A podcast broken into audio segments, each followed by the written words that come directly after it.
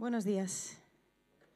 Yo tengo una pregunta para todos vosotros en esta mañana y es, ¿qué prefieres?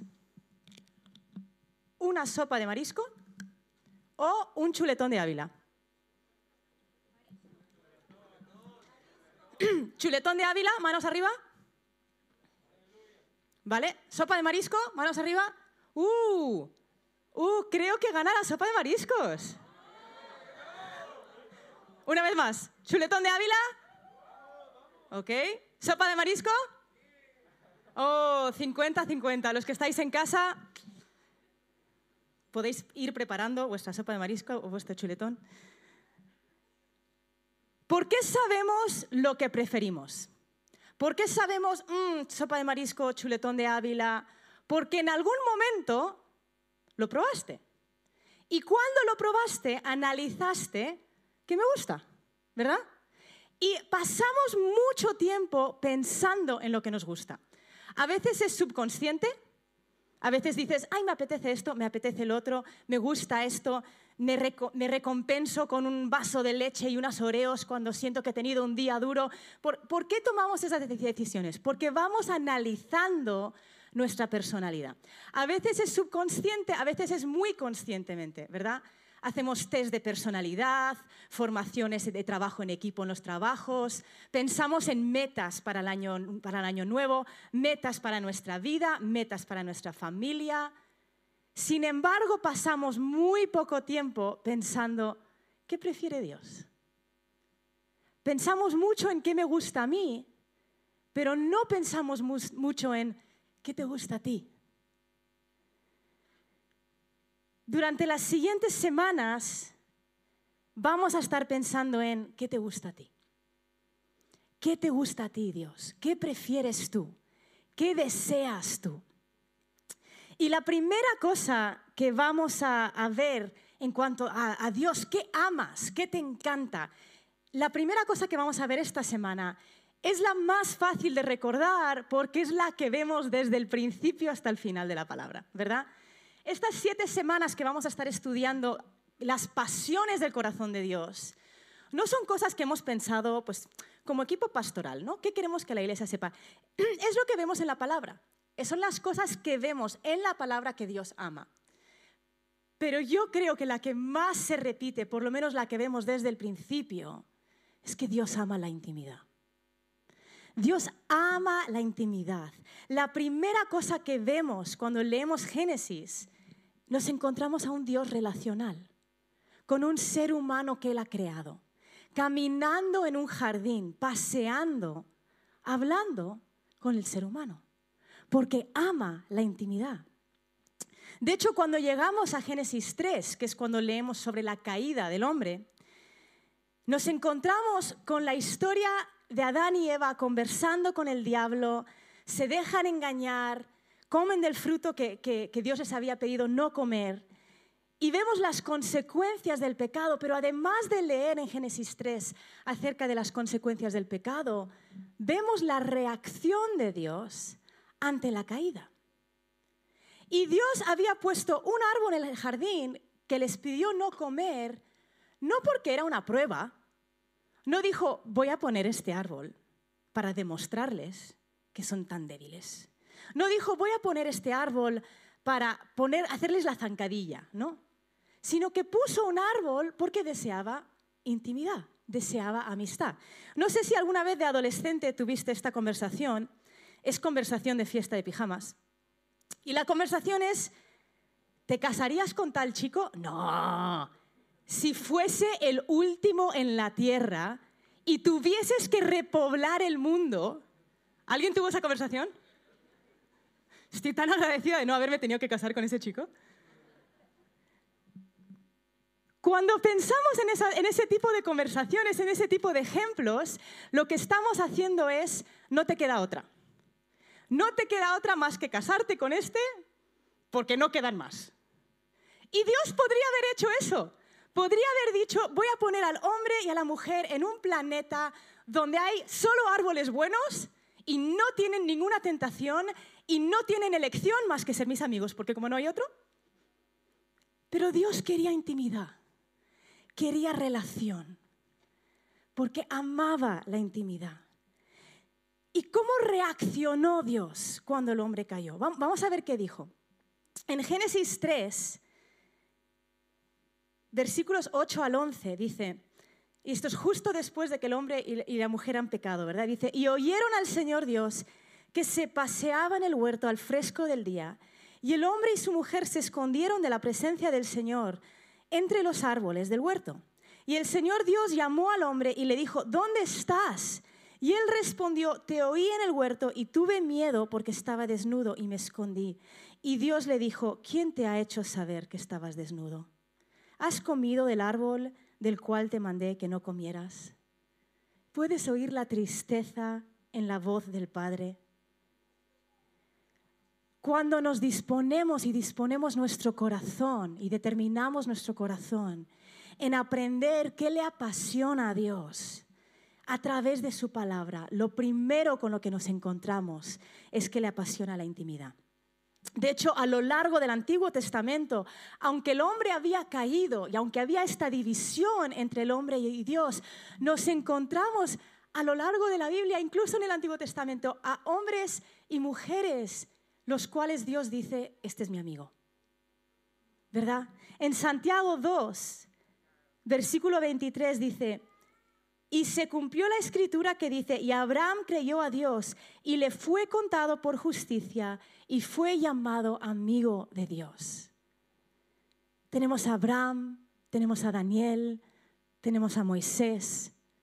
¿No te gustaría ser conocido como amigo de Dios? ¿Qué hace que alguien sea tu amigo? No hace falta un teólogo para responder esta pregunta, ¿verdad? Cuando tú piensas en, ¿qué hace que alguien sea mi amigo? Puedes conocer a alguien, ves que a veces conoces a alguien y haces como clic, como que es fácil, como que te cae bien, pero eso no significa que sea tu amigo. No es tu amigo hasta que has pasado tiempo. Tanto tiempo que ya no tienes la barrera, ya bajas la guarda, ya eres tú. Tanto tiempo que ya saben lo que te gusta, tú sabes lo que les gusta. Sabes su personalidad, conocen tu personalidad. Puedes ser vulnerable.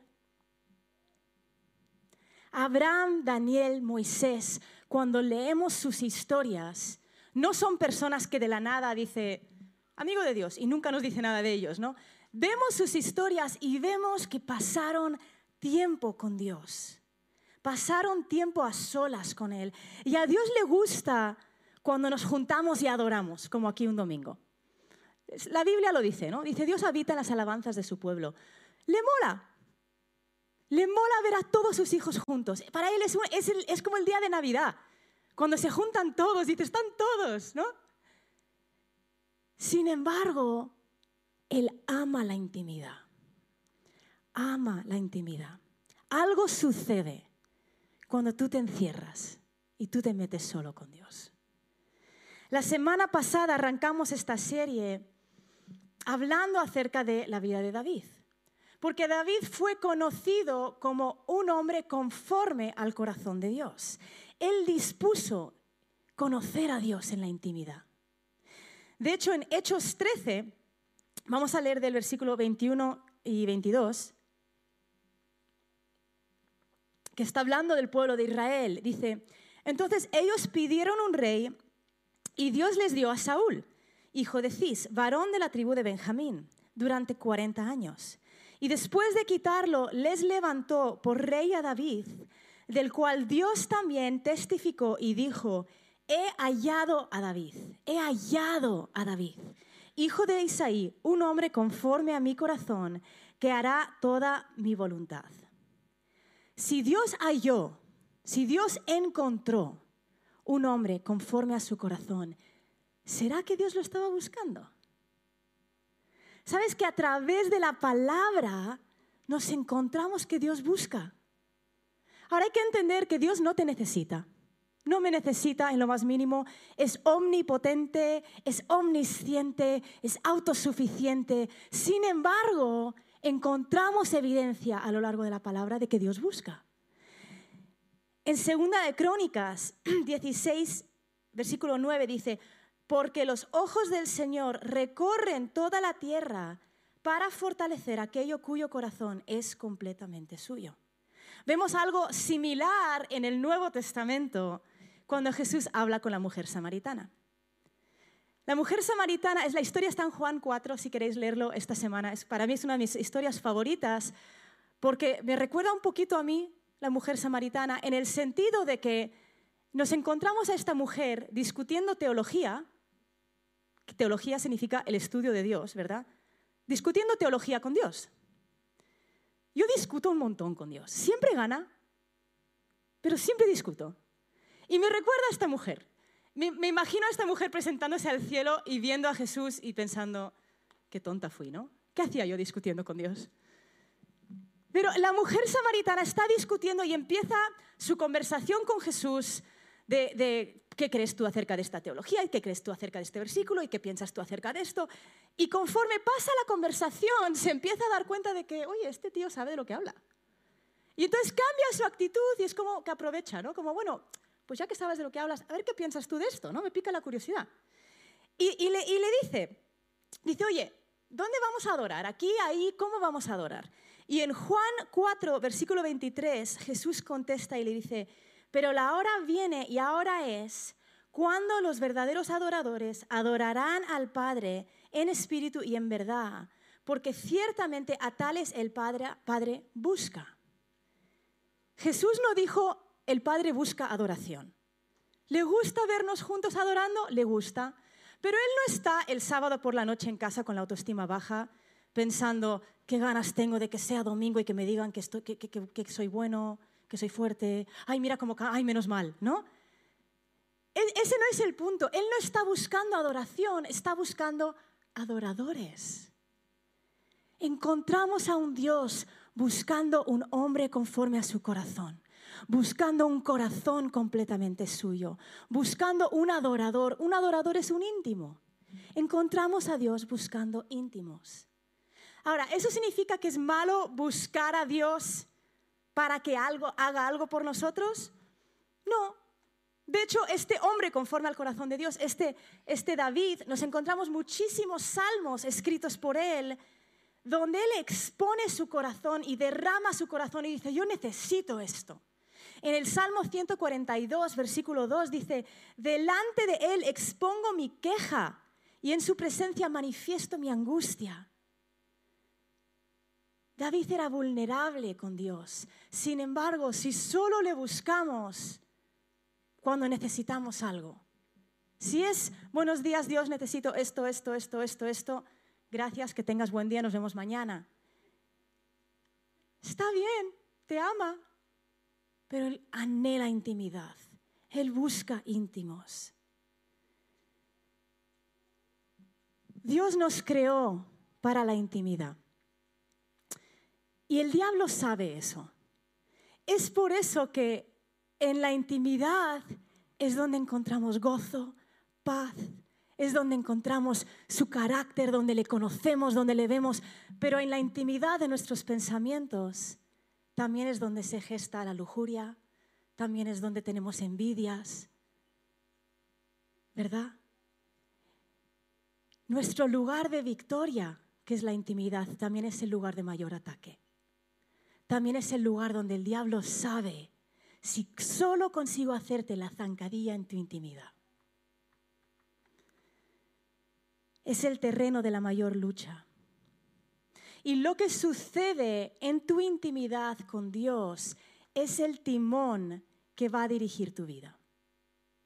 Es el timón que va a dirigir tu actitud en el trabajo, tu amor por la gente, tu visión, tu pasión, tu corazón. En Mateo 6, versículo 6, Jesús está dando instrucción acerca de cómo orar, ¿no? Y dice, pero tú cuando ores, entra en tu aposento y cuando hayas cerrado la puerta, ora a tu Padre que está en secreto y tu Padre que ve en lo secreto te recompensará. Dice, tu dice Dios, el Padre, está en lo secreto. En otras palabras, hay que ir a donde está Él. No dice, y tú cuando ores, Lo podría decir, ¿eh? Podría decir, vete al metro, 8 de la mañana, línea 6. Dios está en todos lados, ¿verdad? Sin embargo, Jesús nos da una clave para conocerlo íntimamente. Y dice, ora a tu Padre que está en lo secreto. Enciérrate con Él. Pasa tiempo con Él. Dice que Él está en lo secreto. Hay que ir donde Él está. Ahora, Dios no se está escondiendo. No está diciendo, a ver si me encuentras. Está diciendo, te invito. Te invito a estar conmigo. Te invito a estar conmigo. Yo estaba leyendo ayer acerca de cuando Jesús escogió los doce discípulos. Dice que pasó toda la noche en oración. O sea, Jesús tuvo que ir a lo secreto y averiguar qué estaba en el corazón del Padre. No dice Jesús pasó diez minutos. Padre, dime cuáles son los doce. Ah, espérate, ¿qué Simón era? ¿No? Sino que pasó toda la noche. Pasó toda la noche intentando discernir la voz del Padre, aprender la voz del Padre, sentir el corazón del Padre, escuchar el plan del Padre. Es como que Dios sabe que en nuestra vida, en esa línea 6 del metro a las 8 de la mañana, sabe que hay tanto ruido que necesitamos un lugar secreto. Sabe el mundo en el que vivimos y que necesitas apartarte. Qué acto de amor. Que Dios nos dice cómo buscarle y nos invita a donde Él está, apartado del ruido, ¿Sabes que Dios cumple sus promesas siempre? Siempre. Y Él dice que si lo buscamos de todo corazón lo encontramos. Entonces, si lo dice, tiene que ser verdad, ¿no? Ahora, ¿qué sucede cuando pasamos tiempo en intimidad con Él? Lo primero es que nos enamoramos más de Él. Cuando le vemos, le conocemos y nos enamoramos, es imposible no amarle más cuando pasamos tiempo con Él. ¿Sabes por qué? Porque tú y yo le amamos porque Él nos amó primero. Y el hecho de que Dios quiera estar contigo ya te enamora. Ya dices, wow, Dios omnipotente, omnisciente, omnipresente, quiere pasar tiempo conmigo. Wow. Cuando hablamos de enamorarnos, ¿no? Estaba leyendo, de hecho, un autor que decía, a mí me parecía muy, muy floripondio esas canciones que hablaban acerca de enamorarse de Dios y amar más a Dios y hay la presencia de Dios. Y pensaba que eran como canciones femeninas, ¿no? Sin embargo, no puedes huir de ello en la palabra. Te encuentras con salmo tras salmo tras salmo te encuentras con la reacción de Moisés, con la reacción de Daniel, te encuentras con el libro de cantar de los cantares, ves lo que dicen los ángeles en el Apocalipsis y no puedes huir ni correr del hecho de que Dios es un Dios de amor. Ahora, cuando hablamos de enamorarnos, nunca se oye que alguien diga, ay, me casé con Chisco porque madre mía, qué manos más bonitas tiene. Cuando vemos las manos, las manos son lo que se remanga, lo que curra, lo que labra la tierra, lo que hace. Está bien buscar a Dios por lo que Él hace, pero nos enamoramos del rostro de alguien. Nos enamoramos de cuando pasamos tiempo con alguien y vemos que nos ama y vemos que nos mira y vemos que Él paga un precio y vemos lo que Él hace por nosotros, pero más que el hacer, el quién es Él, lo vemos cuando vemos lo que Él hace y entendemos, esto es quién eres tú y nos enamoramos más de Él. La segunda cosa que pasa cuando decidimos en nuestro corazón pasar tiempo con Dios, conocerle, es que al verle somos transformados. Al descubrir quién es Él, somos transformados a su imagen y semejanza. En primera de Juan capítulo 3, versículo 2, habla del final, ¿no? De cuando le vamos a ver cara a cara.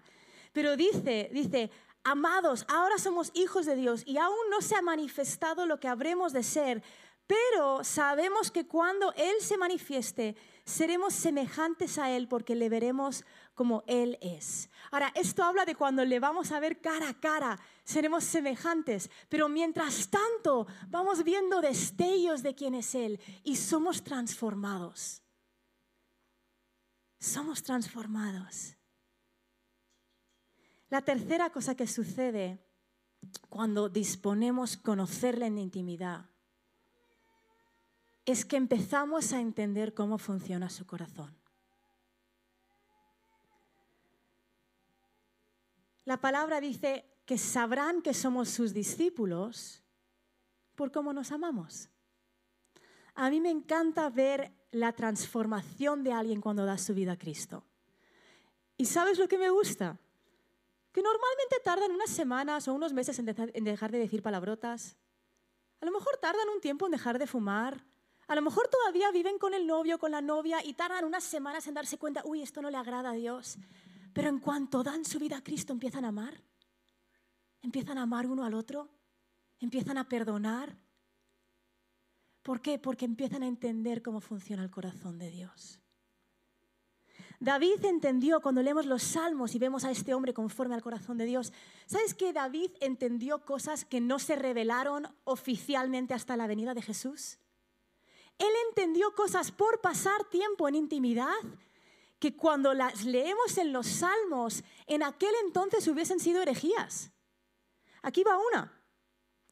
Salmo 86, 9 dice, todas las naciones que tú has hecho vendrán y adorarán delante de ti. ¿Cómo que todas las naciones?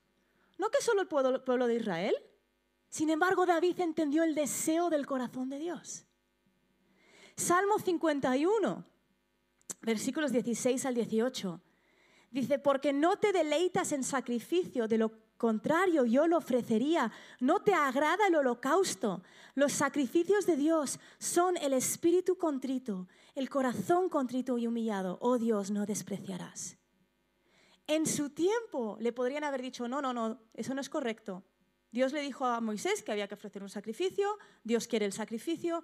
Sin embargo, David entendió en la intimidad que el sacrificio externo era simplemente un acto que revelaba una condición interna.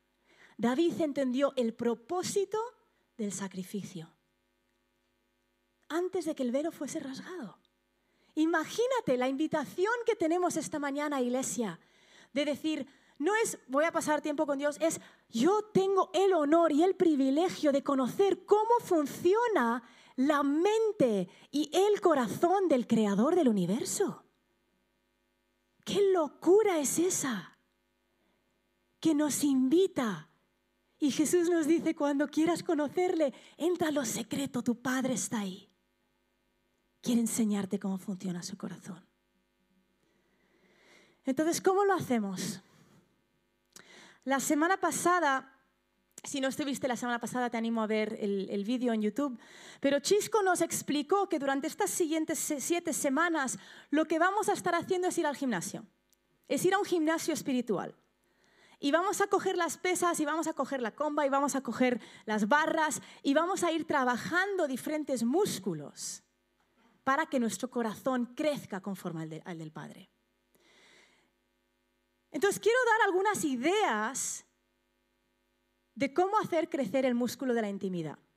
Pero tengo un poquito de reticencia al dar estas ideas porque esto no es algo religioso. Esto no es algo, bueno, ya se ha dicho que hay que hacer esto y hay que hacer esto. Imagínate que tú vienes hoy y dices, ¡guau! ¡Qué bajo el líder de alabanza, ¿no? ¿Cómo se llama? Dan. ¡Guau, qué bajo Dan! Me encantaría conocerle. Y yo te digo, oye, pues te lo presento, es, muy buen tío. Y yo te presento a Dan y te digo, mira, este es Dan y le encantan las películas de Spider-Man. Y tú dices, ¡oh, genial! Pues, oye, quedamos esta semana y Dan te dice, vale. Y quedas con él y ves una película de Spider-Man. Y el siguiente día dices, venga, otra película de Spider-Man. Y el siguiente día dices, venga, pues ahora vamos a volver a ver la primera, otra película de Spider-Man. Y solo ves películas de Spider-Man porque yo te he dicho que le, que le gusta. La relación no duraría mucho, ¿verdad? Creo que después de cuatro días Dante empezaría a dar largas. Diría, estoy harto de este tío friki que solo ve películas de Spider-Man. Entonces, cuando yo te digo, oye, estos son consejos, estos son ideas para pasar tiempo con Dios, son eso, son ideas, ¿vale? Son ideas de cómo puedo fortalecer este músculo, pero no significa ahora hago esto todos los días, a todas horas. ¿Sabes algo que me encanta de Dios? el alfa y la omega, el principio y el final. Y hay una cosa que Dios nunca ha hecho hasta el día que tú le diste su vida, tu vida. nunca pasó tiempo contigo. Cuando leemos la palabra, tenemos un montón de ejemplos diferentes, de relaciones diferentes de Dios con el Creador. ¿Qué pasaría si cada vez que Dios habla al ser humano fuese a través de una zarza ardiente? Los domingos diríamos, ¿quién quiere dar su vida a Cristo? Aquí tienes tu zarza, tu extintor, porque vas a estar aprendiendo, ¿no? Sin embargo, tenemos a un Dios que habla a través de una zarza, habla a través de un burro, habla a través de un profeta, habla a través de un ángel, eh, se encuentra en, la intimidad, habla a través de un susurro, un viento. Tenemos a Jesús hecho hombre que una vez sana haciendo barro, otra vez sana reprendiendo, una vez multiplica pan y peces, otra vez hace que los peces saltan en la barca. Tenemos un Dios tan original que Él quiere pasar tiempo contigo de la manera que sea y va a ser diferente para ti, va a ser diferente para ti, va a ser diferente para ti. Entonces aquí van algunas ideas, pero tómatelo como ideas y recuerda, Dios nunca ha pasado tiempo conmigo hasta que yo le di mi vida. No me conocía y yo no le conocía. Entonces va a ser una relación única. A mí me gusta empezar, cuando paso tiempo con el Señor, alineando mi espíritu como volviendo a poner mi espíritu, que está un poco descarrilado, en su sitio. Porque somos bombardeados, nos vienen preocupaciones, nos vienen distracciones, pasamos una mala noche, no dormimos bien, lo que sea, ¿no? Entonces yo alineo mi espíritu con Dios. ¿Y cómo hago eso? A lo mejor alabo durante un rato, a lo mejor oro en el espíritu, oro en lenguas y horas en lenguas. A lo mejor oro con un salmo. ¿Qué significa orar con un salmo? Vamos a, vamos a hacerlo esta mañana. Vamos al Salmo 25. Simplemente como ejemplo. Esto lo estamos haciendo ahora también con, los, con el grupo de adolescentes. Yo empiezo leyendo el Salmo, ¿no? Y dice, a ti, oh Señor, elevo mi alma, Dios mío, en ti confío. Y digo, ah, sí, gracias Señor, en ti confío. Aquí está mi alma, te lo doy. Y hago que estas palabras sean mías, no simplemente las repito. Mi alma es tuya, Señor, mi vida es tuya. Perdóname que no he estado confiando en ti, he estado distraída. Es verdad, tú has sido fiel, yo en ti confío. Y luego sigo, no sea yo avergonzado, que no se regocijen sobre mí mis enemigos. Ciertamente ninguno de los que esperan en ti será avergonzado. ¡Wow! ¡Wow! Gracias Dios que yo puedo esperar en ti. Yo espero en ti, Señor. Yo espero en ti. Mi esperanza está en ti, en tu nombre, en tu persona. Gracias por tu promesa que tú estás conmigo cuando yo estoy esperando en ti, cuando yo me aferro a ti. Luego sigo, ¿no? Señor, muéstrame tus caminos, enséñame tus sendas. Padre, te pido por hoy, hoy muéstrame tus caminos, hoy. Y empiezo a, alinear mi, mi vida, mi espíritu, mi mente con lo que Él dice que es verdad. Otra idea de lo que puedes hacer para ir creciendo este músculo es apunta las cosas que te distraen y ora por ello al final. O las cosas que te preocupan. Muchas veces yo empiezo a tener mi tiempo con el Señor y empiezo a pensar, ay, ¿qué tal estará fulanito? Me dijo, ay, me dijo el domingo que estaba enfermo y no le escribí para ver qué tal estaba. Apúntalo. ¿no? Apunta cualquier cosa que te distrae. ¿Sabes que después de tres o cuatro cosas que apuntes ya no va a haber más? O seis o siete. Ocho. Apunta lo que te distrae, lo que te preocupa. Y cuando termines de pasar tiempo con el Señor, digamos que tú tienes 20 minutos y tienes que salir para el trabajo. O tienes 30 minutos y tienes que salir para el trabajo. Dices, vale, Señor, los últimos cuatro para esto. Lo apuntas y pasas tiempo en su palabra, pasas tiempo con Él y terminando vas al cuaderno donde lo apuntaste o al móvil o donde sea y dices, ay Señor, presento esto delante de ti hoy. Te pido por fulanito que estaba enfermo. Gracias porque vas a proveer un trabajo para tal eso que has apuntado. ¿Para qué? Para que puedas estar con Él. Otra cosa que puedes hacer si quieres empezar a desarrollar ese músculo, especialmente si eres muy cortado, vives con compañeros de piso, escribe tus oraciones como si fuesen cartas. Me encanta escribir mis oraciones. Digo, buenos días, Señor. ¿Qué tal estás? Empiezas a escribir como si, como si escribieses a un amigo esto pasó ayer, gracias que tú eres bueno, gracias que tú eres fiel, lo, que sea, ¿no? Pero en tus propias palabras, escribe como si fuese una carta. Otro consejo es cronométrate. Y esto suena un poco anti, antirromántico y antinatural, pero la realidad es que es muy fácil distraerse cuando estás hablando con alguien invisible. Es la realidad, ¿no? Y yo me acuerdo hace años, yo estaba tan frustrada porque yo quería conocer a Jesús, pero me distraía tanto. Entonces yo me puse un cronómetro y me reté a mí misma. Dije, voy a ver si consigo hablar con Dios y estar con Dios 60 segundos sin distraerme. Puse el cronómetro de 60 segundos. A los 20 ya estaba pensando en el kebab que iba a cenar con mis amigos. Nada malo con eso, ¿verdad? Pero yo quería conocerle. Dije, ay, otra vez, venga, vamos a empezar otra vez el cronómetro. ¿Sabes que tardé una semana en llegar a 60 segundos? Tardé una semana de varios intentos. Y de repente pasaron los 60 segundos y habíamos estado hablando. Y dije, ¡Ah! voy a ver si consigo tres minutos. Entonces me puse tres minutos. Sabiendo del tiempo que disponía, sabiendo, cada uno tenemos el trabajo que sea, la hora que sales del trabajo, los niños en casa pequeños, lo que sea, tú sabes tu horario y Dios sabe tu horario y Dios sabe tu vida. Entonces tú piensas, Señor, ¿cuánto, cuánto puedo darte para conocerte de verdad? ¿Qué puedo quitar? ¿Qué puedo mover de mi horario? Porque quiero desarrollar este músculo.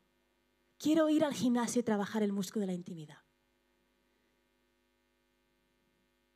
Otro consejo que a mí me ha ayudado mucho es recordar que el reino de Dios funciona como siembra y cosecha. Seguro que he compartido esto en alguna ocasión, pero a mí me ayuda esto porque estamos acostumbrados a todo muy rápido, ¿verdad? Estamos acostumbrados a un ritmo donde casi todo sale rápido. Sin embargo, eso no funciona con ninguna relación. A lo mejor tú vas al McDonald's y enseguida tienes una hamburguesa, pero para tener un amigo íntimo va a tardar tiempo. Y pasa exactamente lo mismo con el Señor. Tú siembras cuando oras, siembras cuando lees la palabra, siembras esos días que no sientes nada o que Dios no te habla o que dices, ay, pues no sé si soy yo, pero estoy muy distraído. Estás sembrando, estás sembrando, estás sembrando y de repente un día Dios te da la respuesta. O Dios te da una revelación de quién es Él. O empiezas a amar a ese compañero de trabajo que era imposible. De repente empieza a haber victoria. ¿Por qué? Porque estás cosechando lo que sembraste en intimidad. Hay veces que empezarás a orar y Dios te responderá enseguida y hay veces que no. Y no es porque te está ignorando, no es porque está muy ocupado con otra persona, que a veces la gente dice eso, ¿no? Hablas con la gente en la calle, cuando haces evangelismo, los que hacéis evangelismo, y dices, oye, perdón, ¿puedo hacer una oración por ti? Ay, no, no, mejor por un niño de África que lo necesitará más. Es porque pensamos que Dios no puede hacer dos cosas al mismo tiempo. Si tú oras un día y no, no oyes nada, no sientes nada, no es porque está ocupado con alguien más necesitado, es porque estás sembrando. Estás sembrando para, para cosechar.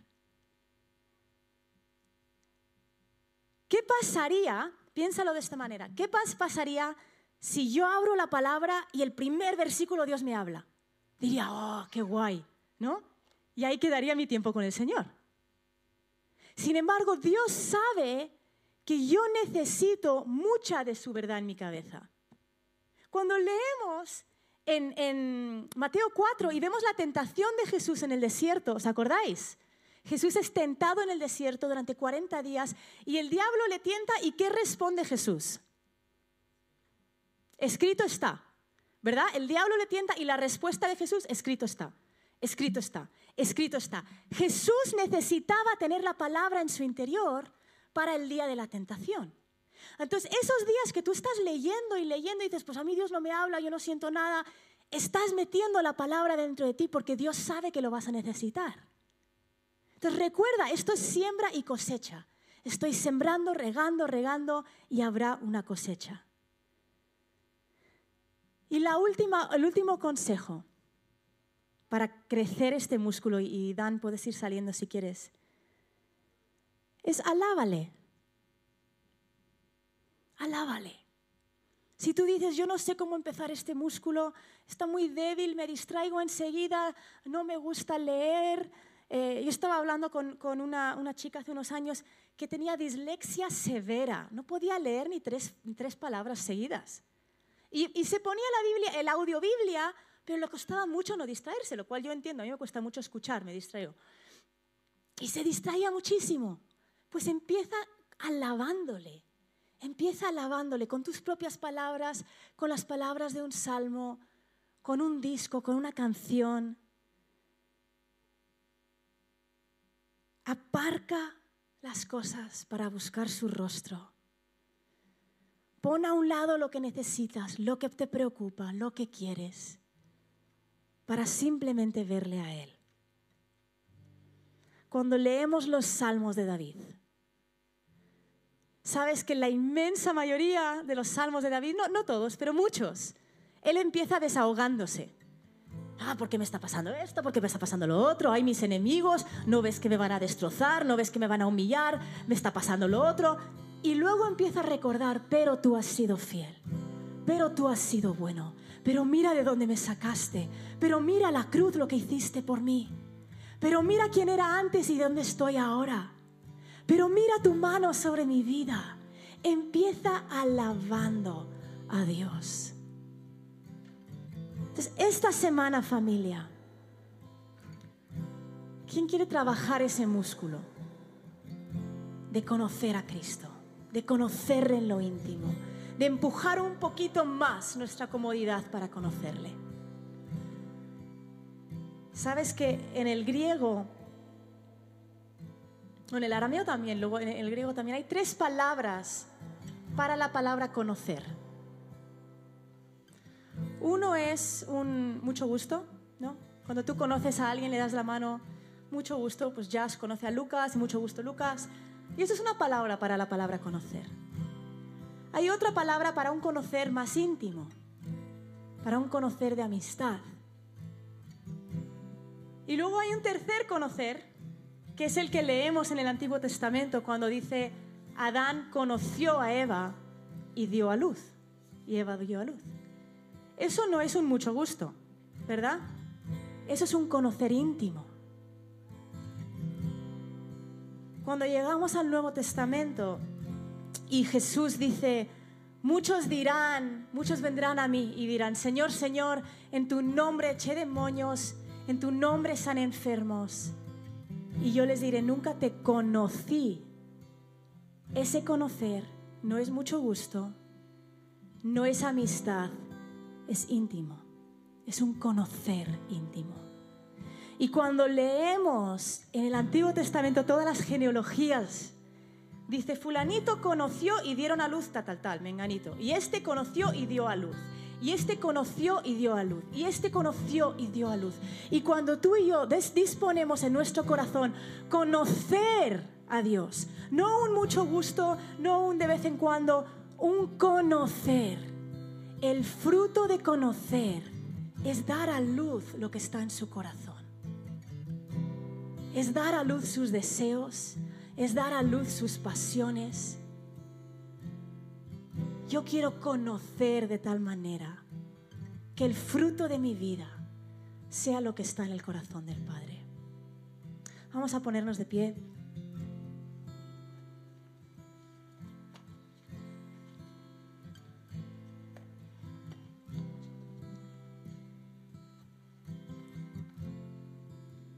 Si tú quieres conocer en esta mañana, quiero que pongas tu mano sobre tu corazón. Y vamos a hacer una oración juntos y, de alguna manera hacer esta oración como individuos, pero como iglesia. Que seamos una iglesia que empieza cada día a amar aún más lo que Dios ama.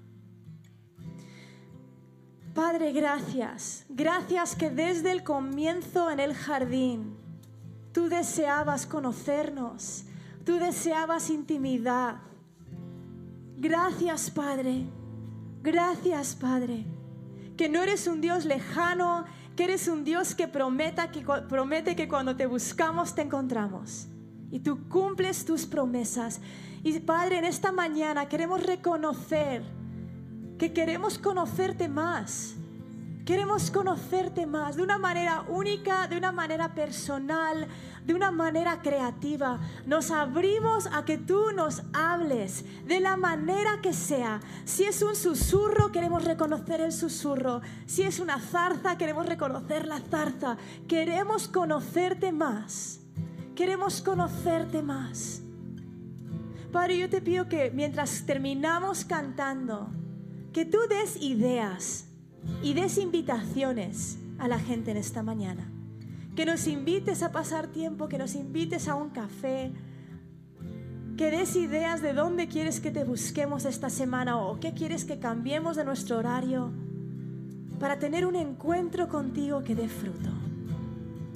En el nombre de Jesús. Amén.